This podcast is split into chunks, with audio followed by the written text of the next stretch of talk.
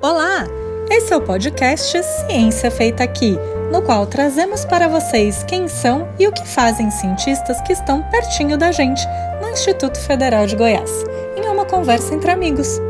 Venha conosco descobrir como é nosso trabalho, o que nos move e como você pode fazer pesquisa também.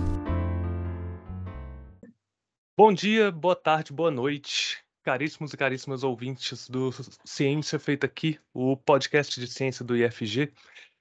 Para a entrevista de hoje, eu tenho aqui do meu lado a nossa queridíssima e já bem conhecida Adriana Martini Martins. Dá um oi, oi Adriana. Oi, gente. Oi, pessoal. Tudo bem?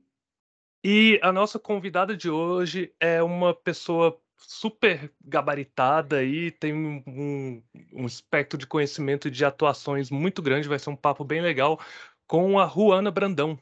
Quem é do campus IFG conhece a Ruana já é, como professora atualmente e ela também a, é técnica dos laboratórios. Então, sempre quem precisa de alguma coisa ali, ela está sempre presente, sempre ajudando ali nos laboratórios da, da Química e da Biologia, principalmente. É, dá um oi, Ruana, para o pessoal. Olá, pessoal. Boa tarde, boa noite, bom dia, né? A gente não sabe o horário, mas eu agradeço muito, né, o convite para essa entrevista. Como você falou, assim, já tem um tempinho no campus, mas nem todos me conhecem por muitas versões, né? Então é uma ótima oportunidade para estar se conhecendo melhor. Bom, a Ruana, gente, ela é mestre em tecnologias químicas e biológicas pela UNB e ela está atualmente no doutorado dela também na UNB, é, e trabalhando com coisas de biocombustíveis, que a gente vai conversar um pouquinho aqui. Ela fez a graduação dela na UEG de Formosa mesmo, é, e atualmente, né, como já falei, ela é servidora do, do IFG, atuando né, como técnica dos laboratórios e também na, como professora atualmente. É, possui registro no Conselho Regional de Química, então né, a, tem uma atuação é, profissional assim bem interessante na indústria também, a gente vai conversar um pouquinho. Juana, a gente sempre gosta de, de conhecer um pouco a história da, da pessoa que a gente está entrevistando, né? Porque como os nossos ouvintes são boa parte dos nossos alunos, né? Sempre surgem aquelas dúvidas de carreira, de o que que eu vou ser, o que que eu vou fazer da minha vida. E aí eu já começo por aí, né? Como é que você foi por esse caminho da química. Como é que era a Juana criança? Era aquela menina que gostava de misturar coisas e de, de investigar, aquela cientista mirim, é, né, com kits de alquimia e tal, ou não? Foi um caminho não tão óbvio? Como é que foi isso daí, o seu interesse pela química? Bom, o caminho para a química foi menos óbvio, mas o caminho para a ciência, ele não foi tão surpreendente, porque eu era uma criança extremamente curiosa. Eu sei que toda criança é naturalmente curiosa, mas eu era aquele ponto de ser chata, sabe? Por quê? Por que disso? Por que daquilo? À medida que eu não entendia o porquê de algo acontecer, ou por que ser daquela maneira, eu tenho dó dos meus pais e dos meus professores. Eu me questionava sobre tudo. Então, assim, é, enquanto criança, bem pequenininha mesmo, eu me lembro de me interessar por construir coisas, coisas de papel, de construir alguma coisa. Eu tinha uma revistinha que era meio que de ciência para criança. E ali vinha todo mês alguma proposta para criar alguma coisa, eu achei que aquilo foi muito legal. E na escola, eh, eu tive muito auxílio dos meus professores, eu agradeço muito a eles por isso, porque despertou esse meu lado. Não é fácil para um adulto responder categoricamente a tantas perguntas, principalmente em casa. Então, em casa, eu tive muito a compreensão dos meus pais, especialmente do meu pai, né, que ele tinha muita paciência. A minha mãe já pensava que era uma maneira de estar, às vezes, questionando demais, desrespeitando. Mas por que você questiona isso, menina? Até eles entenderem que era o meu jeito de ser, que era. Eu só funcionava se eu entendesse o motivo de fazer as coisas. Por isso que eu falo chegava a ser irritante. Hoje eu pago a língua, porque eu tenho uma miniatura minha dentro de casa. Uma menina que, de três aninhos, ela já me desafia a responder tantos questionamentos para ela que é inacreditável. E ali eu me vejo, né? Eu me vejo na figurinha dela e me dá muito mais paciência, porque na maioria das vezes a gente só quer falar, não, é isso aqui, pronto, e pronto, né? Como se fosse algo definitivo. Então eu tento explicar as coisas para ela, já tentando incitar essa curiosidade que eu vejo que foi tão importante para mim. E aí, com o passar do tempo na escola, né, eu fui desenvolvendo algumas habilidades, porque eu me reconhecia muito nas áreas de ciências exatas. Como eu uhum. falei, tive o auxílio dos meus professores, especialmente do ensino médio, que me apontaram que eu tinha essa facilidade em física e em química, né? Particularmente Nossa. eu gostava mais de física, Daniel. É. Olha aí, a curiosidade. Devia ter vindo para a área aí. Eu quase fui. Eu é. cheguei a prestar a prova do PAS da UNB para física e prestei a prova do vestibular da UEG para química. Aí eu passei nas duas, mas na época, como eu era muito jovem, eu tinha 16 anos quando eu finalizei o ensino médio, aí ficou naquela assim de segurar, né? Meus pais ficavam com receio de uma menina tão nova ir para outra cidade para fazer graduação. E aí foi um dos pontos que eu pesei para optar por fazer a química na UEG. E eles tinham até um, receio também, né? Porque química, em Formosa, o que, que essa menina vai trabalhar? Mas foi a melhor escolha que eu fiz, porque eu me identifiquei na química, e que bom que eu não fui para física, não desmerecendo, viu, Daniel? mas é porque realmente eu me identifiquei na química, mas foi a paixão à primeira vista mesmo. É, eu também passei por isso. Eu na dúvida de ficar entre a física e a química, e ainda bem que eu também não fui para física, eu fui para química. e, Ruana, você fez a graduação na UEG em Formosa, né? E agora você é, comentou, você é de Formosa mesmo, então, né? Sim, eu sou nascida e criada em Formosa. A maior parte da minha família é daqui. Então, assim, eu tenho uma paixão particular pela cidade, mas em relação à criação e família mesmo. Eu sei que é, vocês que vêm de fora percebem que a cidade tem muito a desejar, é claro, mas tem muito potencial também, porque o, o que eu vejo é que ela foi mais negligenciada como uma cidade de interior, quando na verdade ela é quase que um, uma cidade satélite da capital do país. Isso é relevante. Então, eu, eu sou um otimista irremediável, sabe? Então, eu ainda tenho esperanças que alguma gestão ainda vá abraçar a cidade com a, com a devida devido carinho que ela merece para desenvolver essa comunidade, né? Eu acabei criando essas raízes aqui e graduei na UEG e foi muito interessante, né? Ter passado mais esse período aqui dentro da cidade no momento de, é, de minha formação como cidadã. Eu vejo que a comunidade formosense, de um modo geral, ela, ela já evoluiu bastante, e eu coloco o IFG, a vinda do IFG, como um marco aqui também, porque essa geração que está sendo está sendo instituída ali no, IFG também, eu já vejo reflexos disso em famílias que eu conheço, sabe? Então, eu penso que a Formosa tem um potencial muito grande, tanto para se desenvolver é, em termos culturais, em termos de cidadania, e eu até coloco o IFG como sendo um marco disso, um, um grande importante pra, é, na vinda da cidade para cá. Nossa, você já tocou num ponto que eu fiquei curioso, não estava previsto, mas vamos lá. Hum. É, você mencionou essa questão da, da vinda do IFG, né? O IFG chegou aí em 2010, né? Se não me engano. Uhum, isso. É, como é que foi você sendo formosense, né? E acompanhando com. Em 2010 você devia estar mais ou menos entrando na, na universidade, mais ou menos por ali, ou saindo dela. Saí, já tinha saído dela. Tá. 2010, eu me formei em 2009. Em 2010, tá, isso, eu, não, eu não estava morando em Formosa. Eu estava morando em Brasília, porque depois, mais para frente, a gente vai ver esse histórico. Uhum. Mas eu passei um tempo lá dando aulas no contrato no, no GDF uhum. e também atuando na Universidade Paulista. Uhum. Nesse intervalo, eu fiz o concurso não para o IFG, porque ainda estava sendo instituído em Formosa, eu fiz para o IFB. E eu passei no concurso de lá. E eu fiquei praticamente um ano trabalhando lá, e foi quando o IFG foi instituído em Formosa. Assim que eu vi essa possibilidade, eu já pedi a restribuição do, de Brasília para Formosa, e muita gente falava assim: você tem certeza? Não é o contrário, não. Porque todo servidor quer ir para uma capital, quer trabalhar em Brasília, quer trabalhar em Goiânia, e eu querendo sair de uma capital para a cidade interior.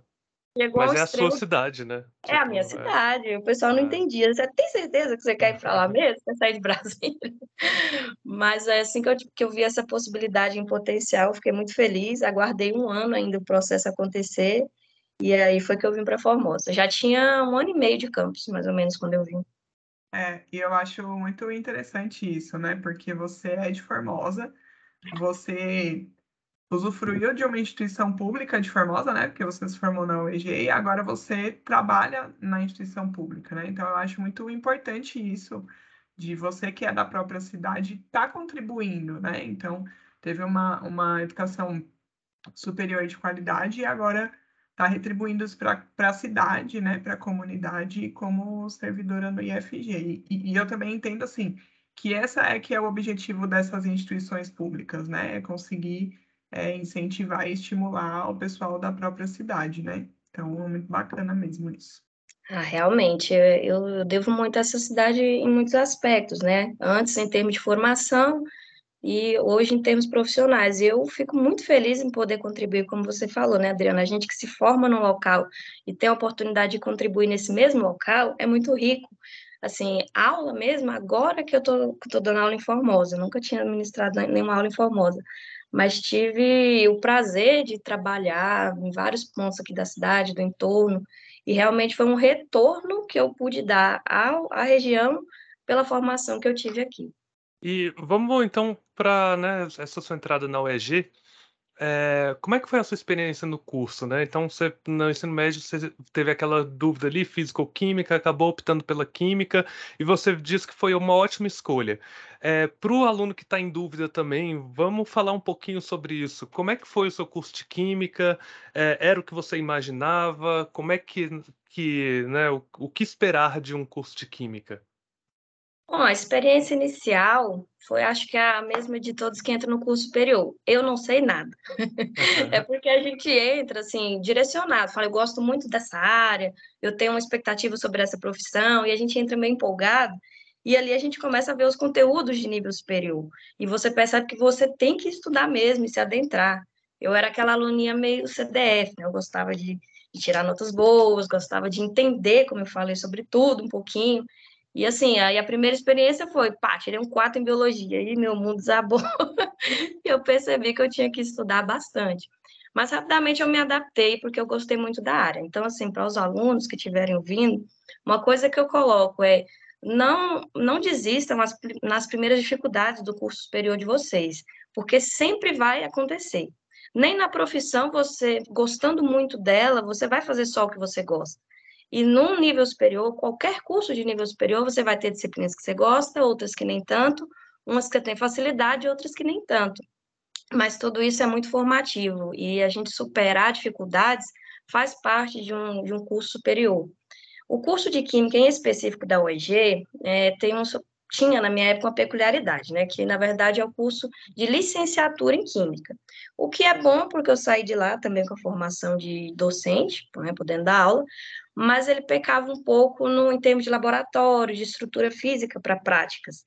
E ali, eu, e assim, como tinha essa, essa fragilidade na UEG, eu busquei fazer todos os cursos de extensão que eram ofertados na universidade naquele período. Tudo que eu conseguia. Porque os laboratórios eram só, eram só dois, muito pouco equipados, poucos professores tinham é, vontade de dar aulas práticas, dada a precariedade dos espaços. Então, assim, como eu tentei fazer esses cursos de extensão, eu aprendi a fazer óleos essenciais, fiz mini curso de produto de, de produção de produto de limpeza, de análise de solos. E assim, esses cursos não eram obrigatórios, mas foram o diferencial na minha formação. Porque eu já saí de lá apta à docência, mas com alguma experiência mínima em laboratório, em parte prática. E aqui eu já deixo a dica também para os alunos, que por mais cansativo que seja, né, tanto o curso técnico o curso superior, aproveite ao máximo do que a instituição tem a te oferecer, pois aquele é o, o momento de você se formar para depois você ter algo a oferecer, você ter oportunidades para abarcar com, com maior abrangência. Aquilo ali, esses minicursos foram os, foi o pontapé inicial da minha jornada de experiência prática e profissional também. O curso não é fácil, né? Eu já, já adiantei uhum. isso para você. É claro, é um curso da área de exatas, tem muito cálculo, mas, assim, é, é preciso você se identificar, o mínimo que seja, para se sair bem. A gente via muitos alunos evadindo, é uma realidade da maioria dos cursos, mas a minha turma, excepcionalmente, foi a que mais se formou na UEG. Entraram 30 alunos e saíram 24 formados. Caramba! E a maioria atuando na área. Eu tenho bastante orgulho disso. É, essa questão de ser difícil, né? Eu normalmente falo para meus alunos da engenharia que se não fosse difícil, não chamava curso superior né? Exatamente. E, Juana, você é, falou que esse curso da UEG é uma licenciatura em Química, né? Como que, é, quando você entrou, como que era a sua perspectiva profissional? Porque quando a gente escolhe fazer física ou química ou biologia, as pessoas acham que a gente só pode ser professor ou professora, né? E aí, depois que a gente entra, é que a gente tem um pouco mais dessa noção de que dá para a gente trabalhar na indústria química, que dá para a gente é, continuar na carreira acadêmica fazendo pesquisa, né? Como foi isso para você, assim? Você já tinha essa perspectiva de ser docente quando você começou o curso? E como que foi isso no decorrer do curso, né? Já que você falou que você fez bastante, é, vários desses cursos de extensão que são mais voltados para a parte aplicada de química. Sim. Bom, ironicamente, é, como eu falei, meus pais tinham um certo receio de que eu não encontrasse emprego na área de química nessa cidade, nessa região. Eles falavam assim, só se você for dar aula mesmo, como você acabou de falar, Adriana. E assim, eu ainda não sabia o que, que me inspiraria mais, para dizer a verdade. Foi meio que uma questão de direcionamento pessoal ali, me identificar muito com a prática e abarcar as oportunidades que foram aparecendo é, foi bem o contrário do que imaginava, porque eu, eu fiquei assim fantasiada com quantas possibilidades a química me possibilitou. É, ainda fazendo a faculdade, é, antes mesmo de me formar, eu já tive a oportunidade de trabalhar na prática, que no primeiro momento foi no laboratório de uma farmácia de manipulação aqui da cidade, um local onde eu jamais imaginaria né, que existia essa possibilidade.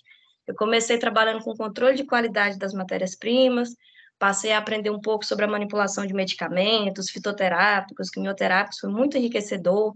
É, aprendi como fazer cosméticos, tudo isso aqui em laboratórios dentro da cidade mesmo. Legal. E assim, como eu falei, né, eu ainda nem tinha me formado.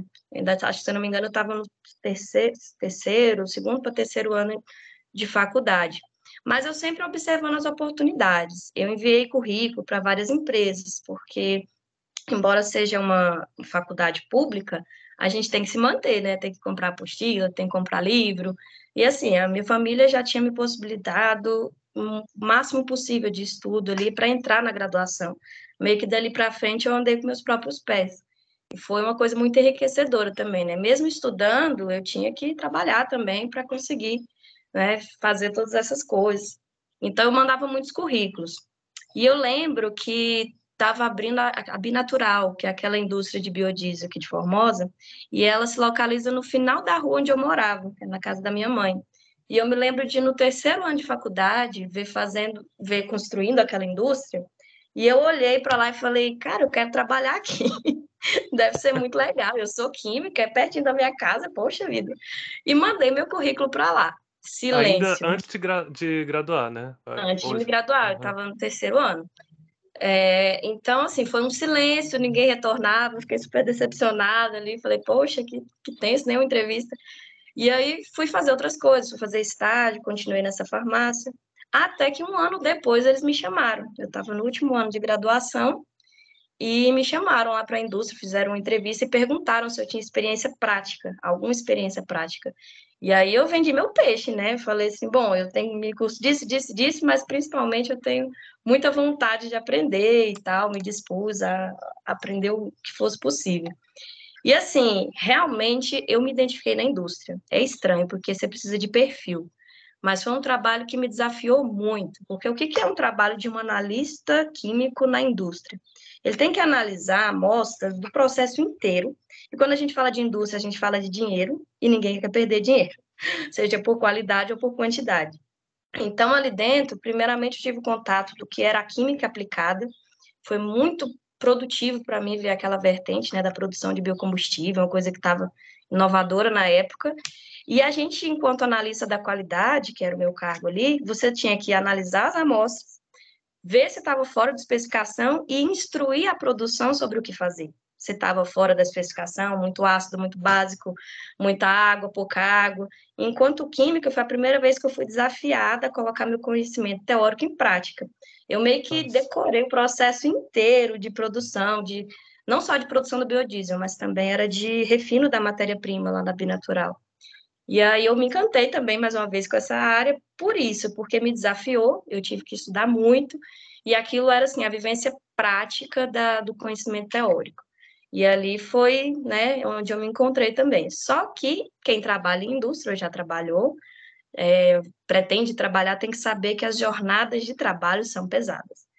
Geralmente funciona as 24 horas, então a gente pegava turnos ali de madrugada, noite, sábado, fim de semana, feriado, não tem essa questão, né? É escala geralmente, né? Folga um dia, segunda-feira e trabalha no domingo.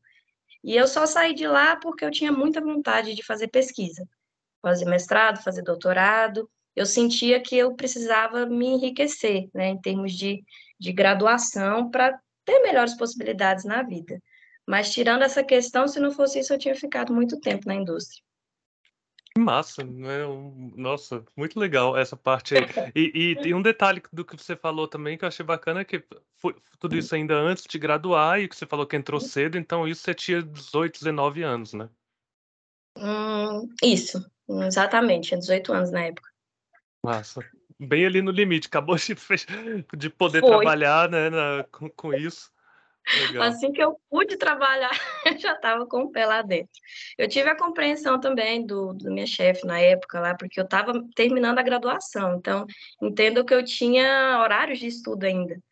Então, eu fiz o primeiro ano que eu trabalhei lá, todo em horário administrativo, pagando horas, trabalhando aos sábados para compensar. Então, assim, mas eu tive uma boa compreensão por parte do pessoal de lá, acho que por isso que eu também gostei muito do trabalho. É, não é fácil trabalhar e estudar ao mesmo tempo, mas às vezes é uma necessidade. E hoje eu não me arrependo, não, porque foi muito cansativo, mas realmente eu já saí da graduação com muito, com muito enriquecida, né, dessa experiência profissional. Nossa, aí no, no finalzinho do curso, você foi fazer seu TCC, né? É, como, como praticamente todos os cursos. Curiosidade, na física da UNB não tem TCC, tá? Então eu não fiz. Acredito. É, e como é que foi o TCC? Muitas vezes o TCC acaba sendo um bom preparo já para o mestrado. Foi esse o seu caso também ou não? Foi uma, uma pesquisa que não, que não, digamos, te orientou tanto para o futuro? Ah, foi, com certeza. Foi assim, uma transição de uma coisa para outra. E como na época de elaboração do meu TCC eu estava imergida na indústria do biodiesel, foi meio que automático eu direcionar o meu trabalho para essa área. Então, assim, eu já havia desenvolvido muito conhecimento sobre a produção, tratamento de matéria-prima, processos, reações.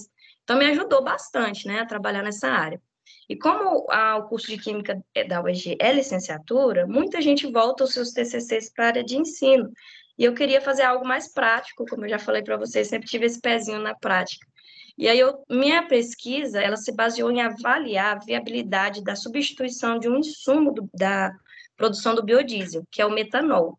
É porque é um álcool, é, para Adriana é mais fácil né, de visualizar, que um álcool é um reagente fundamental na reação de transesterificação, que é a que produz o biodiesel.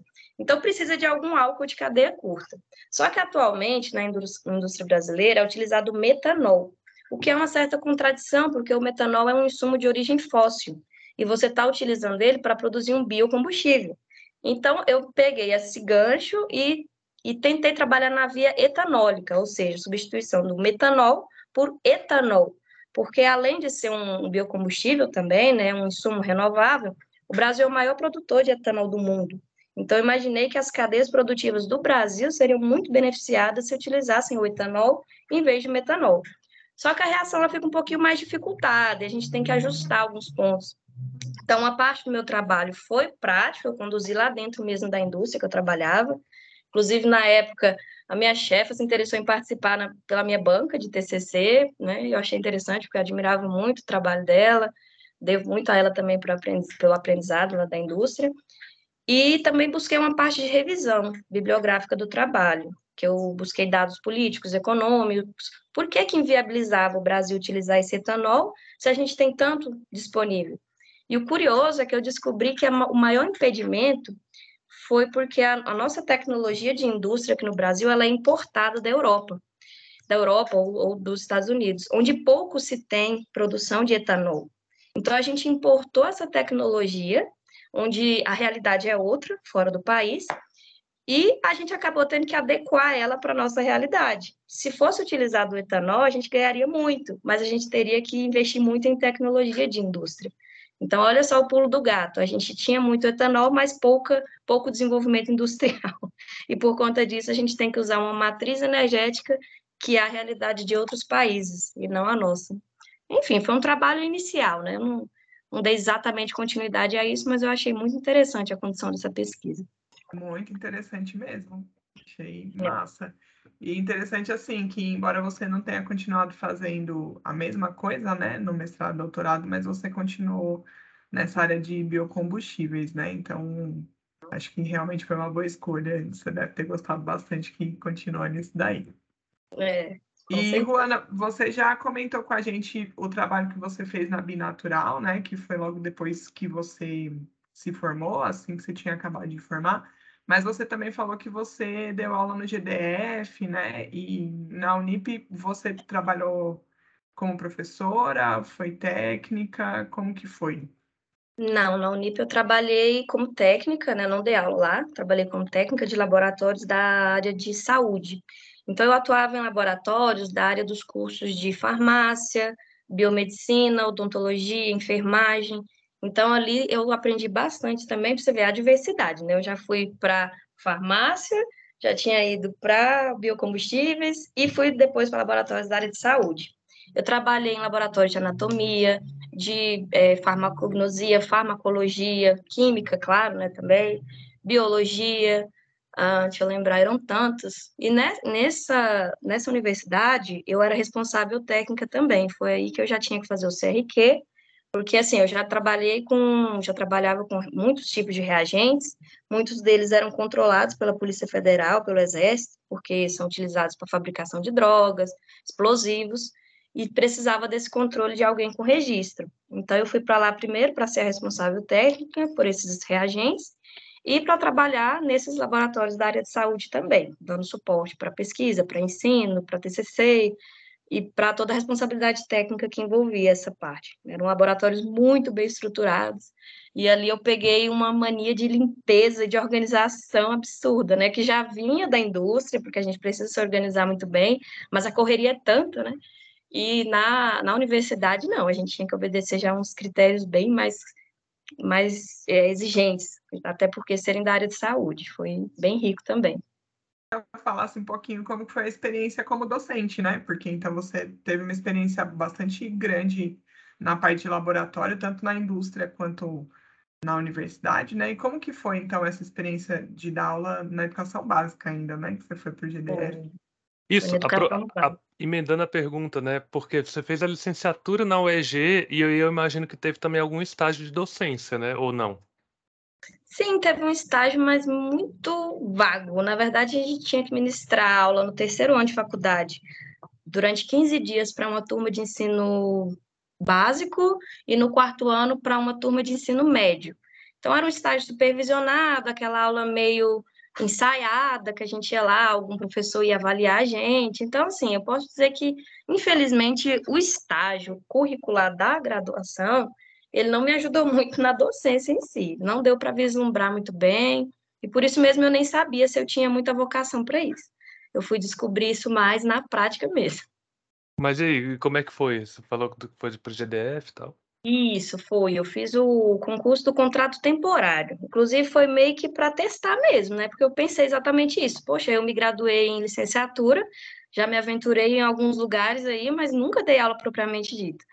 E aí eu fui chamada. Só que a, a, gente percebe que a realidade do contrato temporário é assim no GDF. Você supre por um tempo a demanda né, de alguém que está afastado, um atestado, alguma vacância que gera. Então, o que acontece? Nesse período foram dois anos de trabalho no GDF em concomitância com a, com a Unip. Então, eu dava aula de sete a meio-dia, saía meio-dia, dava, aí ia para a Unip duas horas e ficava até onze. E essa jornada eu fui em várias cidades do GDF, porque eram vários contratos de dois meses, três meses, seis meses.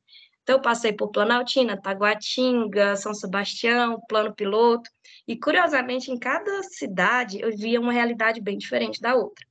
Peguei disciplinas peguei a química do ensino médio, é claro, né? E peguei também ciências de ensino fundamental. ainda dei aula para menino, pequenininho mesmo. É. E a realidade é bem diferente.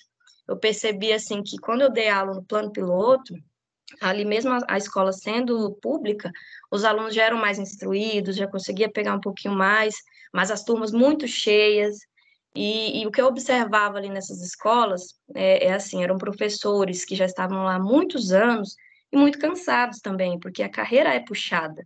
E aí era até interessante entrar como uma pessoa nova, né, que dava um gás, alguma coisa assim, pegava aquele conteúdo que já vinha sendo passado do mesmo jeito há tantos anos e tentava dar uma inovada. Era difícil para mim em termos de adaptação, porque cada vez que eu entrava na escola eu pegava metade do conteúdo.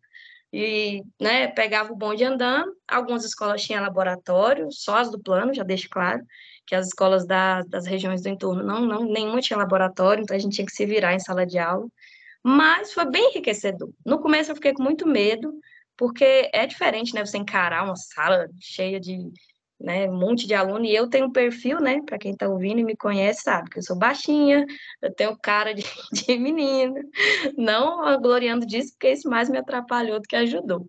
Então, eu chegava lá à frente da turma, eu com meus vinte e poucos anos, e eu tinha uma estrutura física deles, praticamente, dos meninos de ensino médio. Era difícil se fazer, assim, ser respeitada e, e, ser ouvida, né? Então, primeiro a gente tinha que convencer eles que a, que a aula era importante e depois dar aula. Mas, assim, aí, como foi muito desafiador, no começo eu achei muito cansativo, fiquei bem assustada, mas do segundo contrato em diante, eu já achei muito gratificante, porque a gente consegue, assim, ter contato com essa geração, ter contato com as pessoas que têm pensamento diferente, contribuir com alguma coisa além da sua disciplina, muitos alunos em situações precárias, assim, foi legal ver muitas realidades, né? E ver algo ali além da minha realidade. Bem interessante. Massa, é, eu, eu fico admirado com tudo isso que você está falando, porque, assim, pelo que eu estou vendo aí, preguiça é uma coisa que não fazia parte, né, da sua realidade mesmo, né? Tipo, ah, vou mandar currículo para todos os lugares, vou me enfiar em tudo quanto é, é, é desafio novo aqui. É, inclusive, é, é uma questão que falava assim, tem algum outro lugar que eu queira mencionar? E tem, porque assim, entre a transição, né, de eu sair da, dessa farmácia que eu trabalhei em Formosa, antes de ir para a indústria, de ser chamada lá, eu me desafiei a fazer um estágio numa indústria, numa, numa empresa, em Planaltina, que hoje ela nem existe lá mais, chama Bioagri Pharma. Eu não sei se vocês já ouviram falar dela, mas na época, assim, ela é uma empresa multinacional que tinha uma filial em, em Planaltina e recrutava alguns estagiários da UEG. E era uma empresa que realizava estudos de toxicidade de novos produtos que iam ser lançados no mercado. Então, era muito interessante. E esses produtos eram o quê? Agrotóxicos, produtos de limpeza, fármacos. E como eles estavam em fase de patenteamento, a gente nem tinha acesso ao nome deles. Não tinha acesso ao que era para não haver plágio ali dentro, não haver vazamento de pesquisa. E nós, é, nós estagiários da área química, nessa empresa, éramos responsáveis por dois processos. Um era o de preparar essas soluções testes para aplicar em animais. E esses animais eram diversos, a depender da similaridade com o corpo humano, que era para avaliar a toxicidade em humanos, mas começava em animais. Então, eram estudos muito longos, muito caros, contratados por empresas, assim, muito, de muito porte no mundo. E eu tive a curiosidade de vivenciar isso por alguns meses. E a gente, quando, enquanto estagiários da química, não sabia com o que estava mexendo. A gente recebia um produto dizendo assim, um código, AGR número tal. A gente só sabia que AGR era agrotóxico, FAR era fármaco e o outro era de limpeza. E a gente lá, todos paramentados, com muito protocolo de biossegurança, na sala de, de, de produção, né, muito tenso mesmo, é, fazer a preparação dessas soluções e passava para os veterinários aplicar nos animais, ou ingestão, ou pele, ou olho, tinha vários testes diferentes com vários tipos de animais. E era curioso quando a gente via aquela solução ser entregue, por exemplo, para o estudo de inalação. Colocava 10 ratinhos numa câmera e pá, eles morriam em 10 segundos a gente pensava, caramba, eu estou mexendo com o quê aqui, meu Deus do céu? e a, a, outra parte do estagiário de química era depois desse, dessa aplicação, a gente fazer a validação daquela solução, ver a concentração dela e fazer a HPLC, a Adriana sabe, que é a cromatografia líquida. A gente identificava aquela molécula e só então a gente sabia com o que estava mexendo. Para ter uma ideia, a gente fez um, um estudo de um, de um agrotóxico que é muito utilizado hoje, que chama paraquat. Eu não sei se vocês já ouviram falar dele. que ele, assim, tudo que tem oxigênio, ele mexe, ele pega e mata. Só que a partir do momento que ele cai na terra, ele fica inerte por causa do fósforo presente da terra. E a gente que fez o estudo de toxicidade desse, é, desse agrotóxico. Então, foi um momento em que eu aprendi também demais. Foram poucos meses, porque logo o contrato foi embora, né? Era um salário ridículo para uhum. estagiário, era só o valor de almoçar e se deslocar para o local de trabalho. Acabava o dinheiro ali. Mas, assim, eu, eu, falo pelo critério que a gente adotou naquele local de biossegurança, porque para trabalhar com produtos tão perigosos e colocar estagiários para trabalhar com isso, né, eles primeiro treinavam a gente. E treinavam a gente com aquele protocolo rígido de POP, né, o procedimento operacional padrão, para que o estudo tivesse validade e para que não matasse ninguém. Eu brincava e falava assim: o estudo, na verdade, é de quantos estagiários morrem. No final do teste, se não morrer ninguém, tá aprovado. Caramba. brincadeira, brincadeira. Mas é um local que, como foi só um estágio, às vezes não consta no meu currículo, mas eu, eu aprendi muito ali também, viu? Uhum. Vocês que eram os ratinhos, né? Eu acho que sim. Luana, você, mora... você fez tudo isso morando em Formosa? Todas essas coisas você morando em Formosa ou você foi morar em Brasília? Enquanto eu ainda estava estudando, né, que foi esse período que eu trabalhei na farmácia, na bioagri e na indústria, eu ainda morava em Formosa. E aí, como eu falei, eu tinha essa, esse anseio de fazer mestrado e doutorado, e aí já não tinha em Formosa, então eu já prestei para a UNB. É, primeiro, primeiro momento, mestrado, e aí prestei para lá e passei. Na verdade, quando eu saí da indústria, eu, foi porque eu fui chamada na Unip.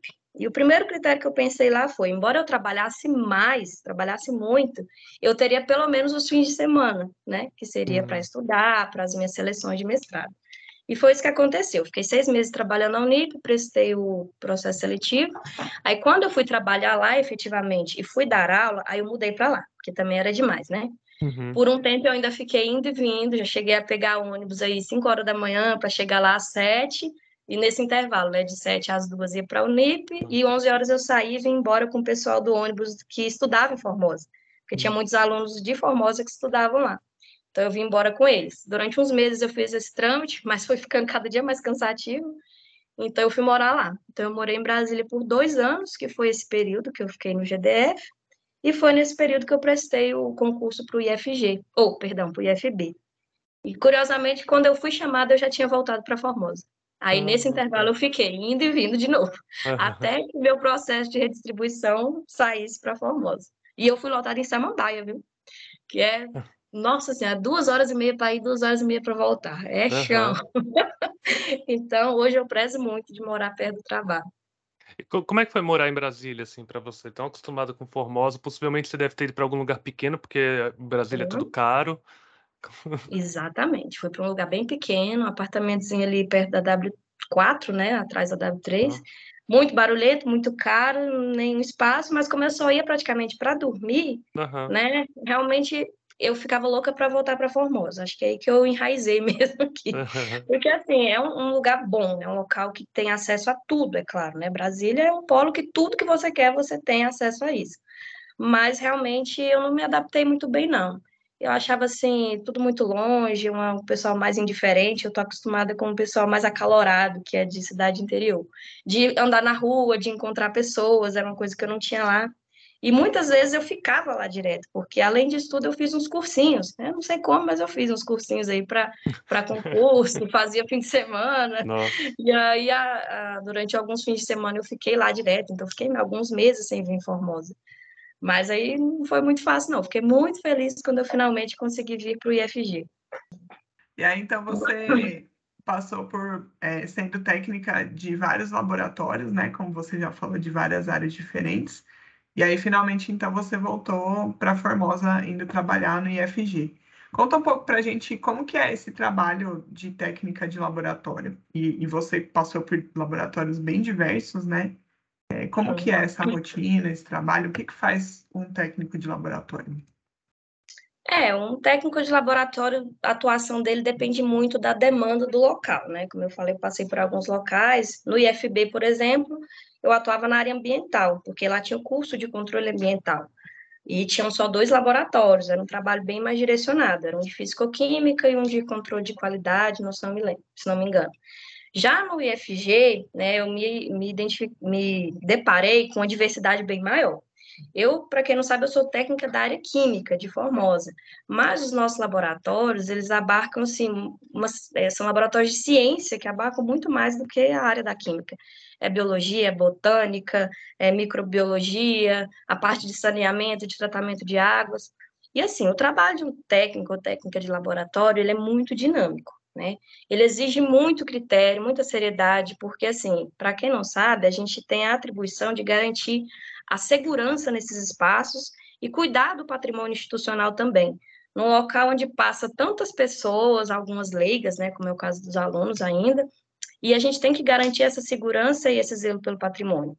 O técnico, ele coordena todas as atividades que são desenvolvidas nos espaços dos laboratórios, aulas práticas, projetos, pesquisa, eventos, estágios, e essa coordenação ela engloba muita coisa, desde a organização de horários das atividades, dos dias, disponibilidade do material, preparação de materiais, soluções, calibração de equipamento, verificação de disponibilidade de EPI, de EPCs, né? Se estão funcionando bem, a orientação dos usuários que vão utilizar aqueles espaços, que é muito importante. Né? Às vezes, um professor tem muito domínio da área dele, mas vai utilizar um outro espaço ou um aluno né, que está desenvolvendo um projeto, a gente tem que garantir que ele saiba o que está fazendo lá dentro para não, não ter problemas, não ter acidentes. E envolve também uma boa parte administrativa e burocrática, porque a gente é responsável também, além do patrimônio dos laboratórios, né, quando um equipamento chega, nós, técnicos, somos responsáveis por ir lá, fazer o teste dele, certificar que está tudo funcionando bonitinho, manda a nota para a pessoa pagar e, e, recebe aquele equipamento. Então, a gente fica como sendo os responsáveis por aquele patrimônio, a gente assina esse termo e tudo mais, e aí a gente tem que garantir que ele seja utilizado da forma correta, para a finalidade correta, que haja o registro de utilização daquele equipamento, que é complicado quando existe tantas pessoas atuando naquelas áreas. A gente atende o trâmite de aquisições de reagente, vidraria, equipamentos, materiais de consumo, manutenções, porque a gente que entende né, o que, que precisa fazer em cada setor, gerenciamento de resíduos, é, o que, que pode ser tratado no campus, o que, que tem que ser direcionado para outros locais. É, a gente tem que direcionar materiais perigosos, né, cortantes, resíduos disso. Então, assim, é um trabalho extremamente dinâmico e exige muito mais do que é, você saber da sua área, né? Falar sobre química, só saber de química. Não. Acho que é uma das poucas coisas que eu faço lá é trabalhar puramente na química. Claro que o preparo, padronização de soluções, exige esse critério e tudo mais, mas se a gente tiver curiosidade, tiver discernimento, a gente acaba aprendendo muito sobre muitas áreas diferentes ali. Resumidamente, é muito dinâmico. E é muito gratificante também. Nossa. É, você chegou a mencionar, é, trabalhando na Bionatural, Binatural e várias outras é, empresas aí, que, é, que tinha essa questão do horário, que você tinha que atender a demanda ali de madrugada, noite e tal.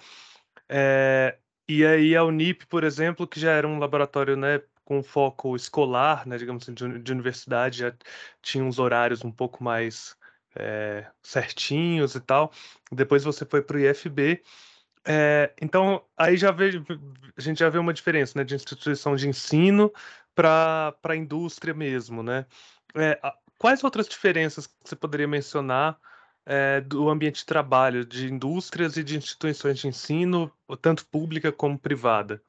Olha, o trabalho é muito diferente mesmo. Para quem gosta, como eu falei, de desafios, de um trabalho mais dinâmico, assim, em termos de rotina do trabalho, em horas de trabalho, a indústria é ideal, porque realmente você não para, você não tem tempo mal de pensar. E você tem que gostar muito daquele ambiente, porque realmente mal dá tempo de você respirar naquele local. O trabalho numa instituição de ensino, ele é, como eu falei, ele é dinâmico, mas ele, ele é mais tranquilo em, em comparação a uma indústria. Porque na indústria é como se fosse assim, eu tinha uma jornada de oito horas de trabalho. Já teve dias de eu não conseguir sentar nessas oito horas de trabalho, mesmo madrugada dentro. Então é um momento assim, você entra, você trabalha o tempo inteiro, você é dinâmico, você tem que estar o tempo todo acompanhando aquele processo para dar problema 90% do tempo. Então a pessoa também tem que estar é, condicionada, saber que vai dar errado 90% das vezes e saber o que fazer. Na instituição de ensino, você consegue organizar melhor esse trabalho. Então, ele é um trabalho dinâmico, mas é mais calmo. Se a gente seguir aquelas diretrizes, o trabalho fica bem mais organizado. E em relação à instituição pública e privada, tem muita diferença sim. Na, na pública, a gente tem muito mais autonomia, né? Porque, querendo ou não, numa instituição privada, vou né, relatar um, um caso específico. Na Unip, por exemplo, a gente também tinha que zelar pela segurança, mesma coisa, né? De patrimônio e tudo mais. E tinha muitos alunos que não queriam respeitar essas normas. Por exemplo, já teve caso de uma, uma, uma aluna querer entrar no laboratório de saia curta, de chinelinho, e era uma aula perigosa, ia, ia trabalhar com reagentes perigosos, enfim. E eu pedi para ela se retirar do laboratório, porque ela não estava de jaleco e não estava de roupa adequada. E isso foi um rebuliço daqueles, porque a menina achava que por pagar a mensalidade, ela, eu não estava no meu direito de pedir para ela se retirar.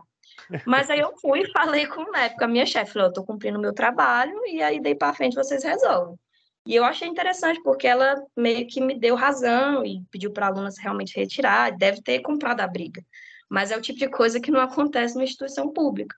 A gente tem uma atribuição ali e os nossos direitos e os nossos deveres são mais claros e a gente tem uma facilidade maior de cumprir. Mas também não é tão fácil. A gente encara outros problemas que na instituição é, privada não encara. Por exemplo, a falta de recurso. Né? Na, nas instituições privadas que eu passei, né, é uma questão que a gente não tem muito problema.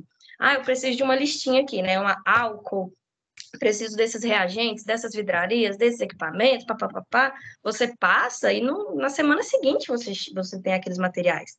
E na instituição pública, não. É um desafio diário controlar tudo que a gente tem no campus para atender as nossas demandas.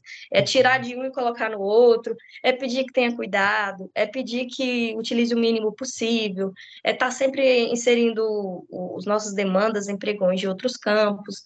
E mesmo assim é muito complicado. Então a gente encara situações diversas, por um lado boas e por um lado ruins nas duas entidades. É bem diferente mesmo. E, Juana, eu também fiz graduação em Química, né? E uma coisa que era bastante frequente, e acredito que você também deve ter vivenciado por isso, é uma certa rixa, digamos assim, né? Entre docentes, pesquisadores da universidade e os técnicos, muitas vezes porque a gente tem muito essa ideia da divisão do trabalho, né? Então, o pesquisador é aquele que faz um trabalho mais intelectual, ele está fazendo pesquisa, e aí a pesquisa da universidade no Brasil é onde a gente faz pesquisa de ponta, enquanto o técnico é visto como alguém que faz um trabalho mais prático, assim, né? Uma coisa mais mecânica, digamos assim, por conta da rotina de cuidado de laboratório. E, e eu achei bastante interessante você ir descrevendo o que, que você faz agora lá no IF como técnica, porque, primeiro, que é bastante coisa, né? E segundo, que é o que mantém o laboratório funcionando. Então, assim, o trabalho da técnica e do técnico, ele é extremamente importante para que a pesquisa possa ser feita. Porque senão, né, se, se o, o equipamento não está calibrado, se a gente não tem a noção de quantos reagentes tem, a gente não consegue fazer a pesquisa é, de uma maneira eficiente, né? A pesquisa não acontece. Então, eu queria saber de você, já que você passou né, por diversas instituições também públicas e privadas, como que é a sua, como que você sentiu essa relação, né, entre docentes, mas eu estou pensando mais no docente que faz pesquisa, né, e os técnicos de laboratório. É, você também sentiu isso? E aí você atuando como técnica, né? Como que, que você percebe essa relação? É uma excelente pergunta, Adriana. E assim, eu hoje, até mesmo dentro do IFG, por ter vivenciado as duas realidades, tanto de docente quanto de técnica dentro da mesma instituição, eu tenho até uma visão mais formada sobre isso. Existe sim uma disparidade em termos de o que cada um faz naquele ambiente, mas e existe um preconceito, sim, talvez por uma questão de status, porque para um técnico de laboratório, teoricamente, cabe uma pessoa com nível de formação médio. Eu falo bem teoricamente mesmo, porque eu falo bem de forma sincera, uma pessoa de nível médio dificilmente conseguiria abarcar as atribuições que a gente tem ali. Mas há essa é visão. É, e você é técnica, mas você tem nível superior, né? Você não fez curso técnico de química, você é graduada em química, né? Exatamente. Eu nem curso técnico eu tenho. Mas é, existe essa visão em termos de status, às vezes, algum preconceito por parte ou da, ou da comunidade ou de um, de um segmento quanto a outro. Mas o que eu percebo é que, no fim das contas, é, um não entende a especificidade do trabalho do outro. Geralmente é isso que gera essa disparidade. Porque se a gente for a fundo na, no que é o trabalho do docente, ele é um trabalho muito difícil, porque não é só ir lá dar sua aula e ir embora. Você tem que preparar a sua aula, você tem que rever seus conceitos, se atualizar, corrigir coisas, lançar coisas, fazer projetos, participar de reuniões, uh, dar atenção àquele aluno que tem uma dificuldade maior, é, ficar prestando atenção no que, é que tem que melhorar. Então, assim, não é. A gente às vezes tem uma visão limitada do trabalho docente, porque dá a impressão que que ele é muito voltado assim, ah, a pessoa só vai lá dar sua aula e vai embora. Da mesma maneira, existe uma impressão um tanto superficial do trabalho do técnico. Dá a impressão que ele só está ali para atender aquela demanda. Cada professor ou cada grupo tem sua especificidade, e se ela é atendida, tudo bem. Ele nem procura saber o que o, o, que o técnico de fato faz, o que ele precisa saber. E hoje, no Campus Formosa, assim, eu vejo que a gente tem muito material humano, muito rico mesmo, tanto de docentes quanto de servidores técnicos. O que acontece é que a gente olha para o crachá, às vezes, e não olha para a pessoa atrás do crachá, o que é que ela tem para contribuir naquela instituição, que é muito além de um cargo. Muito além de ser técnica administrativa, técnica de laboratório, ser docente da área de química, docente da área da né, história, existe uma uma carreira ali por trás, uma história de vida ali por trás, em que as pessoas podem contribuir muito umas com as outras e com a instituição. Se a gente olhasse mais as pessoas as, atrás dos crachares do que esses cargos que estão escritos ali, eu acho que a gente enriqueceria muito. Primeiro, na compreensão do trabalho um do outro, e, e valorizar cada um na sua na sua posição, né? Você está ali porque você tem uma bagagem de vida que contribui com a instituição, eu estou ali pelo mesmo motivo. O colega, servidor da TI, por exemplo, eu não entendo nada de TI. Então, eu tenho que valorizar muito o conhecimento que ele tem. E quando a internet cai no campus, por exemplo, o povo sai gritando: ah, quem é que vai resolver o problema? Então, cada um está ali por um motivo, porque tem um conhecimento para passar, porque tem uma função muito específica que o outro não consegue fazer. Né? Então, a gente, se pensássemos mais em termos disso, né, de contribuições do que de cargos, acho que a gente teria um ambiente um pouco mais saudável. É isso que eu percebo. É, fica assim, é, como você falou, se não tiver o trabalho do técnico, a pesquisa não se desenvolve. E não é só a pesquisa, é a aula prática, é o projeto, é a uhum. extensão, são os eventos. Porque, é como eu falo, é como se fosse uma casa que frequentasse um monte de famílias ao mesmo tempo, e a gente tem que manter a organização e a salubridade naqueles ambientes. Para isso acontecer, a gente tem que ter um mínimo de colaboração. Imagina se todos entrassem, fizessem a bagunça que fizesse, fosse embora a próxima pessoa que entrasse e encontrar com aquilo sem saber o que fazer. Então, é um trabalho nosso, enquanto técnicos, possibilitar todas as atividades e que todas elas estejam nas melhores condições possíveis para se realizar é, situações seguras, disponibilidade de materiais, acesso aos ambientes, o prédio tem que estar ok, então tem que estar de olho em manutenção até predial, é a torneira que não funciona, é a janela que quebrou, então, é um trabalho tão diverso, e para você ter uma ideia, quantas vezes, né, vários professores chegaram em mim e falaram assim, eu não sei fazer isso, porque, né, é uma solução ou uma calibração, como é que esse equipamento funciona? Aí eu tenho que estudar para atender aquela demanda. Então, no fim do dia, eu meio que estudei um pouquinho sobre um monte de disciplinas e conteúdos diferentes. Então, assim, a gente acaba tendo um, conhecimento muito rico e que era interessante que a, aquela comunidade vislumbrasse isso, porque a gente tem muito a contribuir. E se a gente se ajudar, em vez de ter preconceitos, acho que a pesquisa vai sair com, com mais propriedade da nossa instituição. Só para complementar. Massa. Bom, e aí, falando em pesquisa, é, eu vi ali pela, pela linha do tempo que, que você começa seu mestrado basicamente no mesmo tempo que você entra no IFG, né? Ou, ou algo bem próximo ali. É, você já falou, né, que você já estava é, trabalhando na Unip, fazendo os processos seletivos. Como é que foi essa escolha de área? Você já estava com uma área muito bem definida? Você queria mesmo seguir nessa coisa dos biocombustíveis? É, qual foi o tema do mestrado? Como é que foi esse processo para entrar no mestrado e o desenvolvimento da pesquisa, né, e os resultados dessa pesquisa? Fala um pouquinho para gente. Bom, eu ainda não tinha perspectiva de projeto. Eu sabia que eu queria fazer na área da química, não sabia ainda no que, mas me interessava muito a área de biocombustíveis. Então, eu prestei o processo seletivo, num primeiro momento, para um programa que é de tecnologias química e biológica, eram os dois juntos. que dentro desse programa tinha a área de biocombustíveis. Então, eu fui, assim, entrei no programa meio que sem saber se eu ia conseguir entrar nessa área, mas como já tinha essa prerrogativa, eu prestei esse, essa seleção, que era de uma prova discursiva e uma prova de línguas, tinha vários conteúdos muito multidisciplinares, né, química e biologia.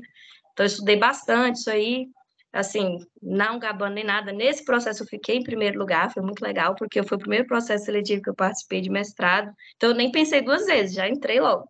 Não pude pegar a bolsa porque eu já estava trabalhando na época no IFB. Quando eu entrei no mestrado, eu estava no IFB, foi bem na transição para o IFG mesmo. E aí, como tinha essa vertente do biocombustível, eu procurei orientadores que tinham esse, esse tipo de projeto. Na época, essa seleção não exigia que você tivesse um pré-projeto. A gente fazia ele depois da seleção. E aí, meio que tinha um professor que tinha acabado de voltar da Espanha, né, o Marco Juliano Proust, e ele trabalhava em alguns assuntos da Petrobras na Espanha. Então, ele trabalhava um pouco com combustíveis. E ele estava sem nenhum aluno de, de pós-graduação, e foi eu e um colega, do, coincidentemente, do Instituto Federal de Minas, estávamos aí procurando orientadores, e ele né, perguntou se a gente queria trabalhar na área de biocombustíveis aeronáuticos. Eu falei, que? Nunca ouvi falar, mas quero. Aí, quando ele falou a palavra biocombustíveis, eu falei, quero. Nem sabia do que se tratava o resto. E aí, esse colega do Instituto Federal de Minas, que tinha entrado junto comigo, ele quis participar também, e ali se formou o nosso grupo de pesquisa. A primeira proposta, como o mestrado ele é muito rápido, né? Ele é só uhum. dois anos e tem tanta disciplina, estágio para cumprir, enfim. Aí a primeira proposta foi a gente provar que era possível desenvolver um biocombustível aeronáutico. Por quê?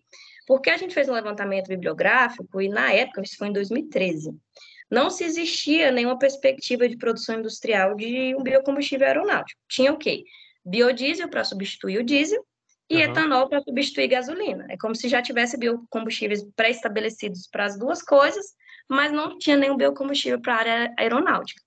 E aí a gente entendeu por quê. Que no caso normalmente é querosene, né, que eles usam? É, o, ah. a, o combustível de aviação, ele é o querosene, ou QAV, que a gente fala, né? Ah. Então, a gente entendeu por que, que não tinha. Porque é difícil pra caramba. É, a prerrogativa do biocombustível aeronáutico é que ele não pode ser diferente em nada do combustível vindo do petróleo. Uhum. Para quem é da química e sabe que, por exemplo, o etanol tem uma função orgânica de álcool, enquanto que o diesel perdão, a gasolina é um hidrocarboneto, eles são bem diferentes, embora atuem no mesmo motor. O diesel, ele também é um hidrocarboneto, e o biodiesel é um éster, é outra função também, mesmo que atue no mesmo motor, com algumas diferenças. E o querosene de aviação, dada a sua especificidade de segurança, como ele tem que suportar variações de pressão e temperatura muito grandes, e se ele não funcionar, a consequência é catastrófica, a prerrogativa mundial é que, mesmo que você parta de um óleo ou de uma biomassa, você tem que chegar no produto final igualzinho o hidrocarboneto, que é o hum. querosene. Então, a gente começou com esse desafio, a gente testou vários óleos, né? Fizemos vários processos reacionais, é, pegamos um catalisador extremamente caro, que a gente chama de zeólita, que ele tem poros bem definidos para selecionar o que, que entra e o que, que sai. E a gente provou que é possível fazer. A gente escolheu o óleo de coco como matéria-prima, uhum. porque a cadeia carbônica dele, ele é bem parecida com a do querosene, só que a gente tem que tirar um grupo funcional, que é o, a parte oxigenada da molécula. Esse era o desafio. E o meu mestrado foi isso, né? A gente, primeiramente, provar que era possível fazer esse biocombustível a partir de uma biomassa. E a gente provou que era possível e, né, que primeiro tinha que desoxigenar a biomassa e depois converter ela em um produto de boa qualidade para ser aplicado. A gente teve bons resultados aí nos ensaios físico-químicos. Caramba, que fantástico isso. É, e, mas aí eu fico curioso, justamente. É, você. Isso para mim parece uma coisa bem inovadora, né? Você sabe se teve consequências disso daí, desdobramento, se isso daí foi para frente ou ficou aquela coisa, a pesquisa muito legal, mas aí foi, sabe, foi guardada e, e não seguiu? Então, ao longo dos anos, né, que a gente trabalha com isso desde 2013, as revisões bibliográficas mostram que muitos, muitos estudos têm sido feitos nessa área. Aí, como eu falei, depende muito da especificidade de cada país. Uhum. Por exemplo, a gente utilizou óleo de coco porque aqui no Brasil a gente tem uma possibilidade de, de adquirir isso em larga escala. Então, a gente meio que direcionou isso para cá. E continuamos essa pesquisa no doutorado também, né? O que, que a gente seria a próxima etapa? Não só mostrar que era possível, mas mostrar que era viável. Porque a, maior parte das hum. pesquisas, elas barram na viabilidade.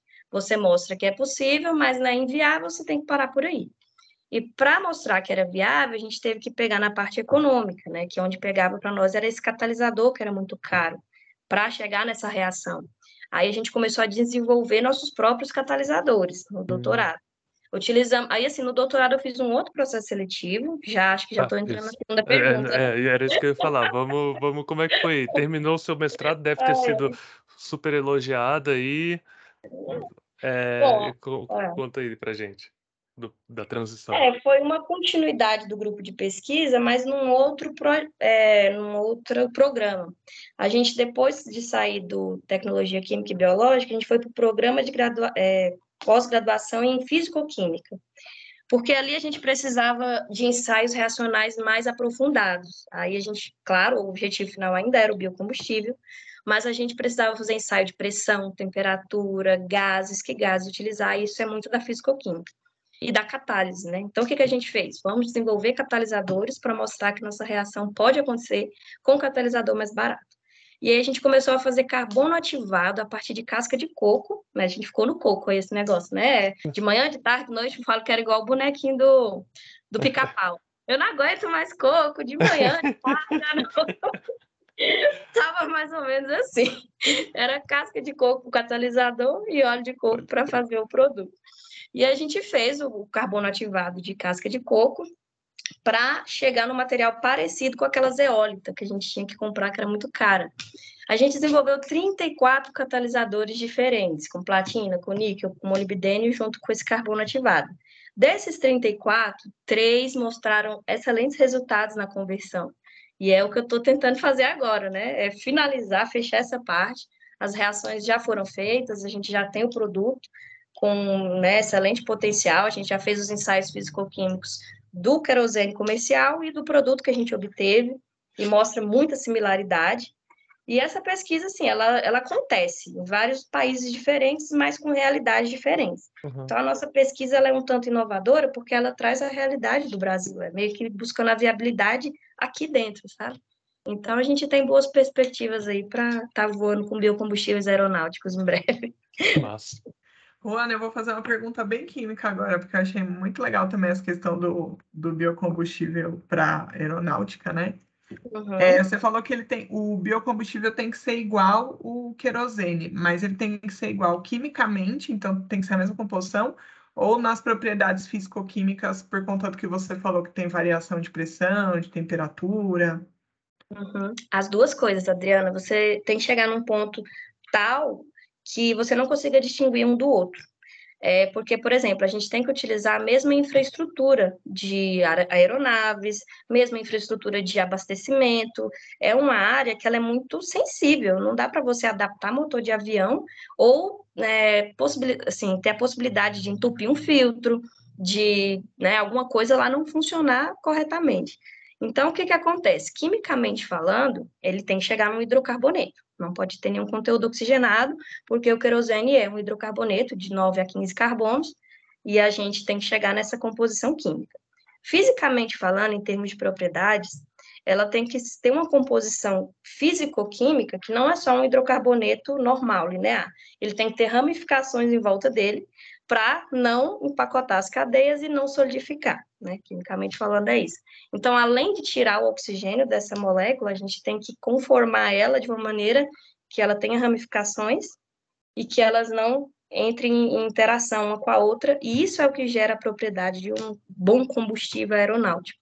A gente tem que adequar as duas coisas. É o desafio maior no caso, né? Realmente. Nossa, então, agora veio a química que existia dentro de mim. Nossa, com esse assunto. Nossa, adorei, achei muito legal. Nossa, mesmo. Mas agora eu vou, vou, voltar agora para as coisas que eu tenho feito mais recentemente, né? e, e eu sei, Juana, que você tem uma filha pequena, né? Você comentou já que ela tem três uhum. anos. E então é, você, é, ela nasceu, né, quando você estava nessa loucura de trabalhar e fazer doutorado.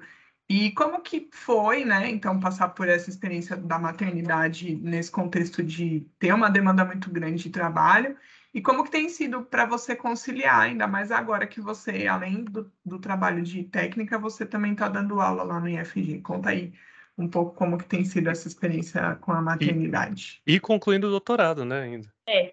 É, então só, só acrescentou, né? Uh, é, parece uma missão impossível, às vezes, assim. Mas é com muito jeitinho a gente dá um jeito. Não é fácil. É, quando eu descobri a gravidez, eu estava no auge do doutorado, eu estava afastada do, do, trabalho IFG pra, exatamente para fazer o doutorado, e foi um impacto muito grande, porque não, não, tinha sido programado, embora na época ainda estivesse casado e tudo mais. Em termos de vida pessoal, vida acadêmica e vida profissional, virou de cabeça para baixo. Por quê? Como eu acabei de falar para vocês do meu trabalho, eu é, na, no doutorado, a gente fazia pesquisa com pressões elevadas, temperaturas, reatores, e é um trabalho muito insalubre. Então, a partir do momento que eu descobri a gestação, eu já tive que me afastar do trabalho de doutorado. E é por isso que eu não terminei ele ainda, inclusive.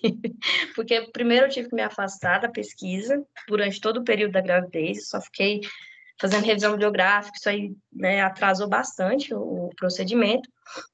E assim, é, depois que ela nasceu, passados seis meses, quando estava finalizando a minha licença maternidade, que eu ia retomar meu trabalho e até a vida no IFG mesmo, já estava voltando, veio a pandemia. Então, assim, foram dois anos que entraram dentro da minha licença maternidade e pararam, assim, esse tempo nesse momento que eu tive a minha filha. Então, assim, como eu falei, eu sou uma otimista incurável, né? Então, eu gosto de ver o lado bom de tudo. E se teve um lado bom nessa pandemia, para mim, foi em termos de eu poder ficar mais um tempo em casa, acompanhar a minha filha mais de perto, até assim, ela ficar mais independente. Hoje ela é independente até demais, não precisava ter sido tanto assim, né? Mas me ajudou nesse ponto. A gente criou um vínculo muito forte. Eu pude amamentar ela até os quase dois anos de idade, então eu gostei muito de ter essa possibilidade, muitas pessoas não têm, e esse vínculo foi muito importante para esse momento de agora, que esse ano foi uma loucura, foi quando voltou o trabalho presencial, foi quando eu retomei meu trabalho na UNB também, porque a UNB também ficou fechada por dois anos, e o meu trabalho é 100% prático. Eu não consegui uhum. fazer praticamente nada durante a pandemia. A única coisa que a gente conseguiu fazer foi umas análises na Espanha, porque meu professor tinha esse contato de lá, desse pessoal da Petrobras, de algumas universidades, e fizeram algumas análises para nós e foi só. O resto a gente retomou esse ano. E aí eu fui ainda me aventurar na sala de aula do IFG, né? Porque já tinha 10 anos que eu tinha dado aula no GDF. Eu falo que quando eu olho o currículo, eu nem acredito, porque eu falo assim, 2012 que eu dei aula, é sério isso? Então já tinha 10 anos que eu não dava aula. Então não tinha material, não tinha assim, aquela coisa mais pronta, né, que o professor que vem dando aula há um tempo já tem algum ritmo, já tem alguma coisa, então eu tive que pegar tudo do zero. Peguei disciplinas técnicas que eu nunca tinha ministrado na vida, biofármaco, fermentação, fora a própria química que a gente tem que revisar, porque fica tudo muito focado, né? No meu, no meu doutorado, a química básica eu tive que dar aquela revisada. Então foi muito corrido esse ano, tive que adaptar meus horários com horários da creche dela, ela antes ia só uma, duas vezes na semana, ela passou aí todos os dias. E eu adequei o horário de uma maneira em que, pelo menos pela manhã, eu consigo tirar um tempo com ela. Hoje ela entra 11 da manhã e sai seis e meia da tarde. Então, de manhã, a minha profissão é mãe. minha profissão é cuidar dela, é brincar com ela. Como ela tem, não tem irmãos, né? Fica só eu e ela em casa no momento, a demanda de atenção é gigantesca. Então, enquanto eu estou em casa com ela, eu praticamente não consigo fazer muita coisa do trabalho, muita coisa do doutorado. Então, eu tenho que organizar muito bem meu tempo. Assim, como eu estou dizendo que não é fácil, né? Já fica aqui o desabafo da mãe, da estudante, da servidora, dois, com dois vínculos. Eu tive problemas de ansiedade, tive problemas de insônia, estou tratando há uns oito meses isso aí, porque realmente a gente quer dar conta de tudo e às vezes não consegue. Chegava no fim do dia, eu acho que toda mãe passa por isso, a gente tem alguma culpa no cartório. Seja por deixar na mão alguma coisa da criança, por não atender da maneira que achou que devia, ou por deixar pendente alguma coisa do trabalho ou da vida pessoal. Chega no fim do dia, a gente tem alguma culpa para levar para o travesseiro. É bem complicado isso. Então, assim, eu trago de experiência e trago como, assim, para quem vai passar ou está passando por algo parecido, é se priorizar também, por mais difícil que seja, e tentar priorizar as coisas por dia. Você não vai dar conta de tudo, não dá. É, algum dia você vai deixar alguma coisa a desejar e tentar não se culpar por isso. Eu procuro ter os meus fins de semana com a minha família, eu tento me cuidar o máximo que eu posso, porque isso me, faz bem, me motiva, né, para dar conta dessas coisas. Então, por mais demandas que eu tenha, eu tento o máximo que eu consigo ainda me dar uma prioridadezinha, tirar um período para divertir, para estar com meus amigos, minha família, hum. é o que me dá um pouquinho de lucidez para para dar conta do dia a dia. Resumidamente, é uma corda bamba, mas vale a pena baseado no que a gente quer como expectativa de vida. O meu trabalho estava muito tempo parado, né, pela pandemia, pela maternidade, então eu meio que retomei todos os meus projetos de uma vez. E aí eu entendo que isso é um período transitório e, se Deus quiser, ano que vem eu vou estar um pouquinho mais tranquila. Essa é a ideia. Juan, se né, algum aluno estiver ouvindo a gente e estiver como eu, assim, falando, caramba, que fantástico, quero trabalhar com essas coisas, quero, quero ser orientado pela Juana. Há alguma possibilidade disso acontecer? Você toca algum projeto de pesquisa que aceitaria alunos trabalhando junto? Como é que como é que tá isso? Ou você pensa em, em iniciar isso em algum momento, caso não esteja algo né, acontecendo nesse momento? Como é que é para os alunos interessados aí? Bom, é uma última pergunta também, porque eu já pensei em muitos projetos de pesquisa para desenvolver no Instituto, e sendo bem sério, eu nunca consegui levar para frente por conta dessa demanda né, tão gigante. Antes era o mestrado, depois foi o doutorado, depois foi a pandemia, aí agora, né, concomitante com maternidade, com a, a sala de aula. Então, assim, muitos alunos, até agora que eu estou ministrando aulas, já me perguntaram sobre, sobre possíveis projetos, e eu quero sim desenvolver coisas no IFG. Assim, os alunos que me procuraram, né, que falaram assim, até que você perguntou, o que, que a pessoa precisa saber? A pessoa não precisa saber no, primeiro momento nada, ela tem que ter a curiosidade, muita, e a dedicação de saber, assim, que tem que ter um cumprimento, que ela tem que aprender, que ela tem que estudar bastante.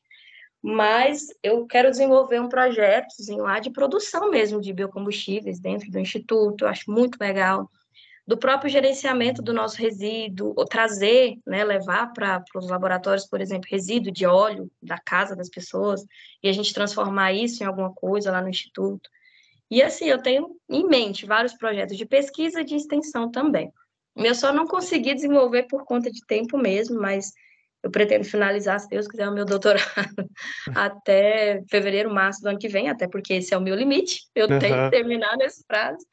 E eu acho que depois de finalizar esse doutorado, eu vou estar com as coisas mais bem estabelecidas para tocar esses projetos e chamar os alunos para a gente trabalhar junto.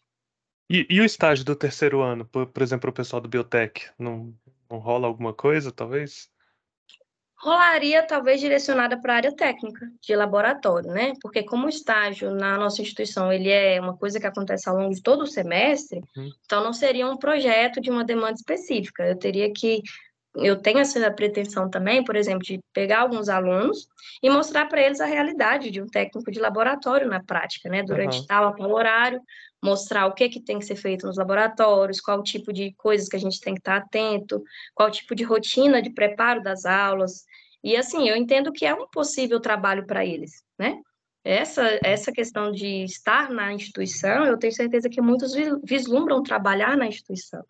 Então, acho que se fosse propor um estágio, seria voltado para o que eu faço mesmo, que é da área técnica de laboratório. Aí eu mostraria que existe possibilidade não só de química, mas de ciências, de anatomia, de é, controle ambiental, que é o caso da Nayara, que é técnica em controle ambiental.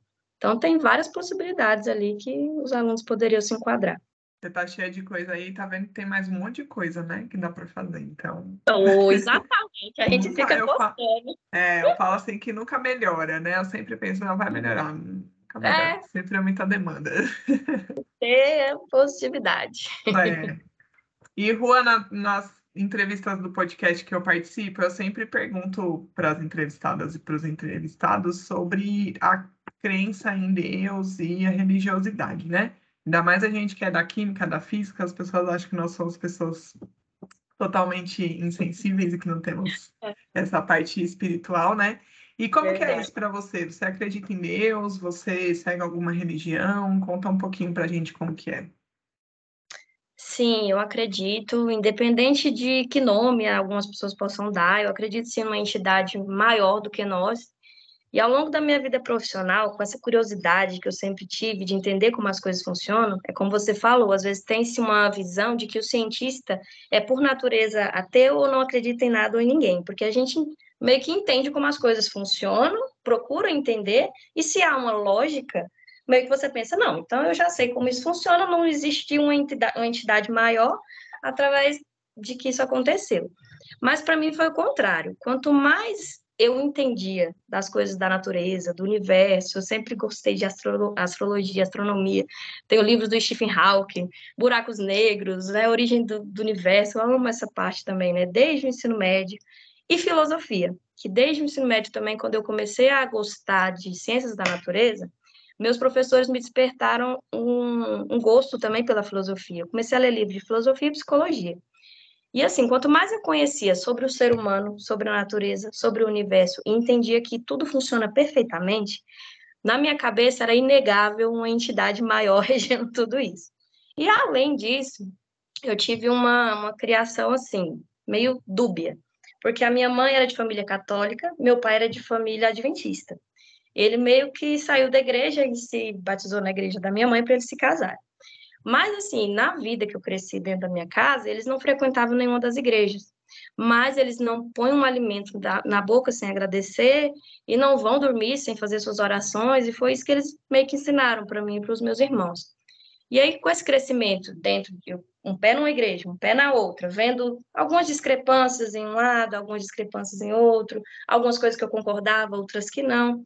E meus pais foram muito democráticos. Eles não nos obrigaram a seguir nenhuma linha nem outra. Eles falavam para mim e para minha irmã: quando vocês crescerem, vocês decidam o que vocês querem seguir.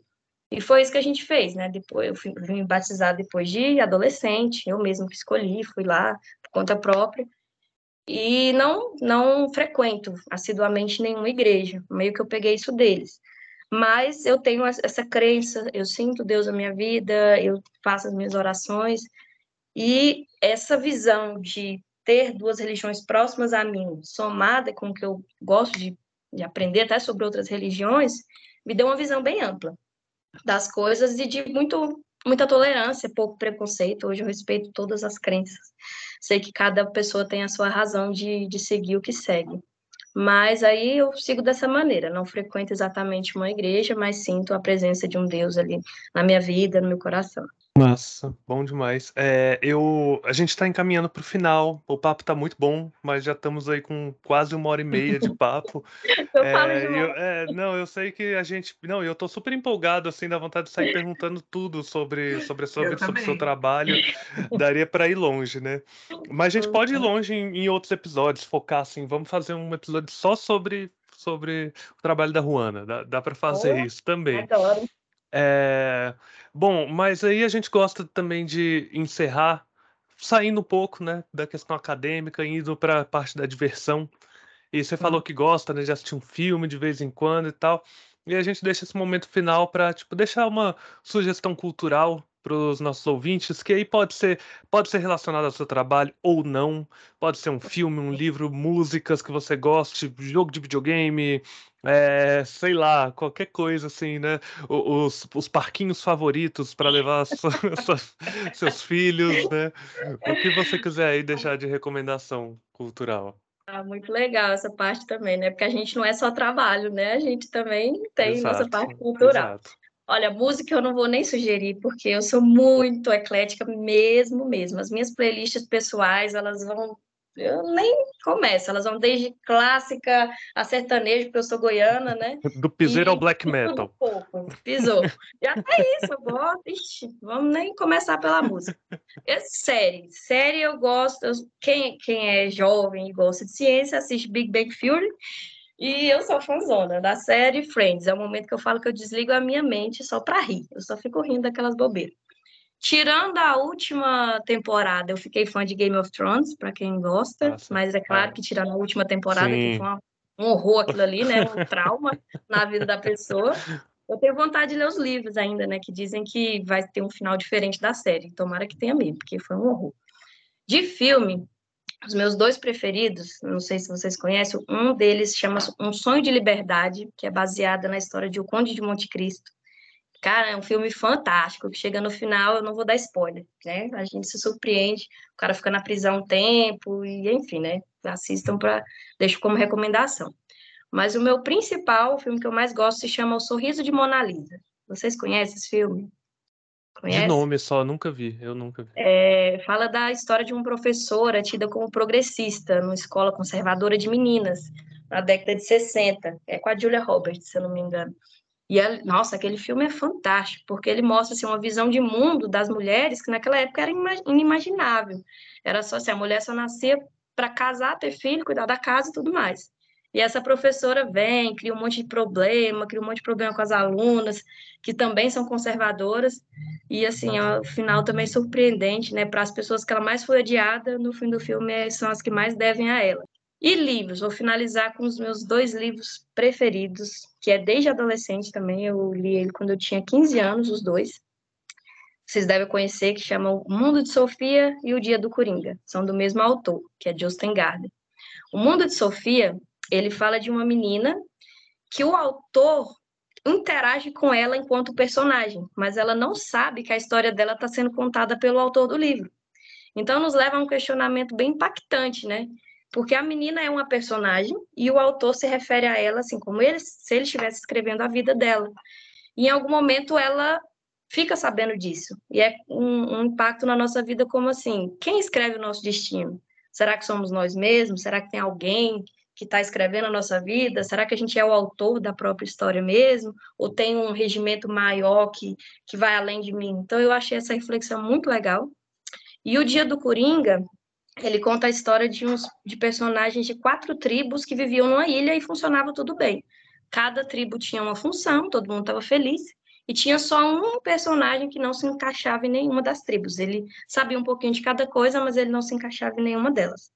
E ele tenta fugir dessa ilha, porque ele é discriminado, as pessoas né, acham que ele é esquisito, porque ele não se enquadra em nenhuma tribo.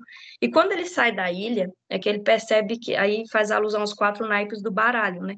As quatro tribos eram os quatro naipes e ele era o Coringa. Ele não nasceu para se encaixar, ele nasceu para poder participar de qualquer tribo que ele quisesse. Ele se encaixaria se ele quisesse. Então, eu achei também essa reflexão muito legal, porque a gente percebe, né, que o indivíduo que ele era discriminado por não se encaixar em lugar nenhum, na verdade ele é o coringa, ele ele era o que mais tinha valor, porque ele poderia se encaixar em qualquer lugar à medida do que ele quisesse. Então, assim, hoje eu vejo a minha história de vida mais ou menos assim, como um coringa, porque eu precisei me encaixar, em, me adaptar também em muitas realidades sociais, profissionais, econômicas, emocionais, e eu meio que pensei não ser capaz de um monte de coisas que depois eu acabei percebendo que eu era capaz sim, bastava eu querer me esforçar e ter muita persistência e muita fé. E é isso, pessoal. Espero que vocês tenham gostado. Massa, nossa, bom demais. Eu tô aqui deslumbrado. Imagina. Bom, com isso a gente encerra a nossa entrevista. Eu, sei lá, eu tô com, aquele com aquele sentimento de que, nossa, não deveríamos, né, encerrar agora. Eu acho, que acho que tinha tanto mais coisa para a gente conversar, mas enfim, eu acho que também é, estamos, né, já uma hora e meia, acho que já já está de um bom tamanho, mas nossa, eu eu estou muito satisfeito, muito feliz. É, eu, eu tenho a agradecer imensamente aí, Juana, de ter topado a participar a Adriana, né, de ter topado ajudar aí também na entrevista, foi bem massa as contribuições de, das duas, e Juana, foi fantástico conhecer a sua história. Eu espero que todos que estejam ouvindo, né, estejam com um sentimento parecido. É, só para agradecer esse convite, porque embora eu já esteja ali no, no Instituto Federal de Goiás, por exemplo, há 10 anos, é um, um convite a gente conhecer a história um do outro porque às vezes a gente está ali tendo contato com a pessoa durante tanto tempo e não tem ideia da história dela. Eu sou contadora de história, mas eu gosto de ouvir também. Então, eu fico muito feliz de ter esse espaço aqui para estar tá compartilhando um pouquinho só desse tantão de coisa. É, eu agradeço também a Daniel por ter convidado, né, para estar aqui, a Ruana por ter vindo. E foi ótimo mesmo saber de todas as suas histórias, né? Acho que é muita experiência em lugares muito diversos, né? Então, isso é muito bom. E é isso. Obrigada. Esse foi o Ciência Feita Aqui, projeto de extensão do Instituto Federal de Goiás, parceria entre os campos Formosa e Anápolis.